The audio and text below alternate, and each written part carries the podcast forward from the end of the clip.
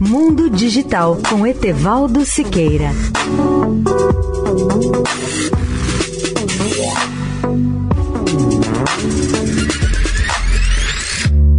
Olá, ouvintes da Eldorado. Vale a pena voltar ao tema do carregamento sem fio de celulares e de outros dispositivos eletrônicos. Alguns especialistas achavam que isso era quase inviável ou estava muito distante.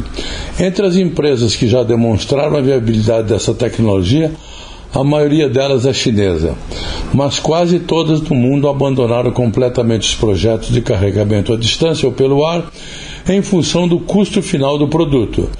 O grande problema nessa área é o fato de quanto mais longe um dispositivo estiver de uma fonte de alimentação, menor será a sua eficiência de carregamento.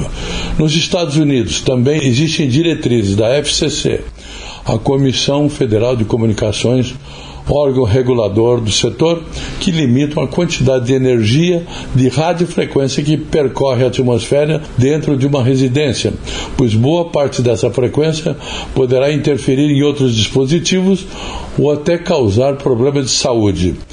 As empresas que desejam introduzir o carregamento sem fio no mundo também enfrentam uma batalha difícil contra o padrão chamado QI ou QEI, um dos padrões de carregamento sem fio já adotado em escala mundial e já demonstrados pela Apple, Samsung, Huawei e outras empresas do setor.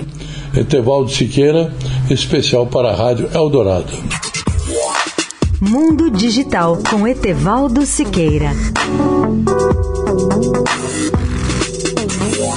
Thank you.